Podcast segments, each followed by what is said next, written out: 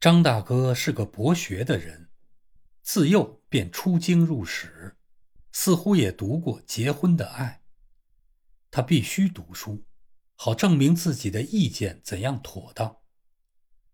他长着一对阴阳眼，左眼的上皮特别长，永远把眼珠囚禁着一半；右眼没有特色，一向是照常办公。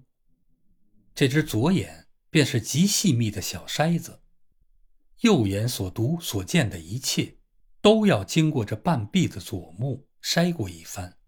那被囚禁的半个眼珠，是向内看着自己的心的。这样，无论读什么，他自己的意见总是最妥善的。那与他意见不合之处，已随时被左眼给筛下去了。这个小筛子是天赐的珍宝，张大哥只对天生来的优越有点骄傲。此外，他是谦卑和蔼的化身。凡事经小筛子一筛，永不会走到极端上去。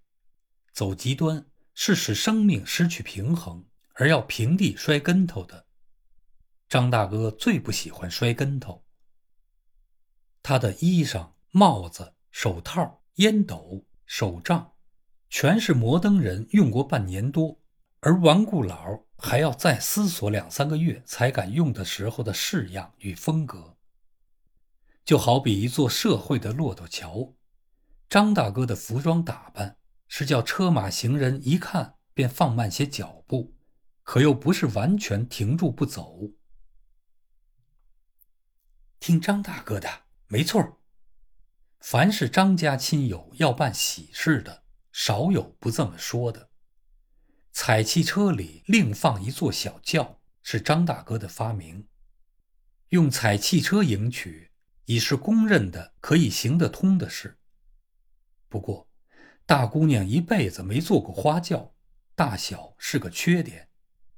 况且坐汽车需在门外下车，闲杂人等不干不净的。都等着看新人，也不合体统，还不提什么吉祥不吉祥。汽车里另放小轿，没有再好的办法。张大哥的主意。汽车到了门口，啪，四个人搬出一顶轿屉，闲杂人等只有干瞪眼，除非自己去结婚，无从看见新娘子的面目。这顺手就是一种爱的教育。一种暗示。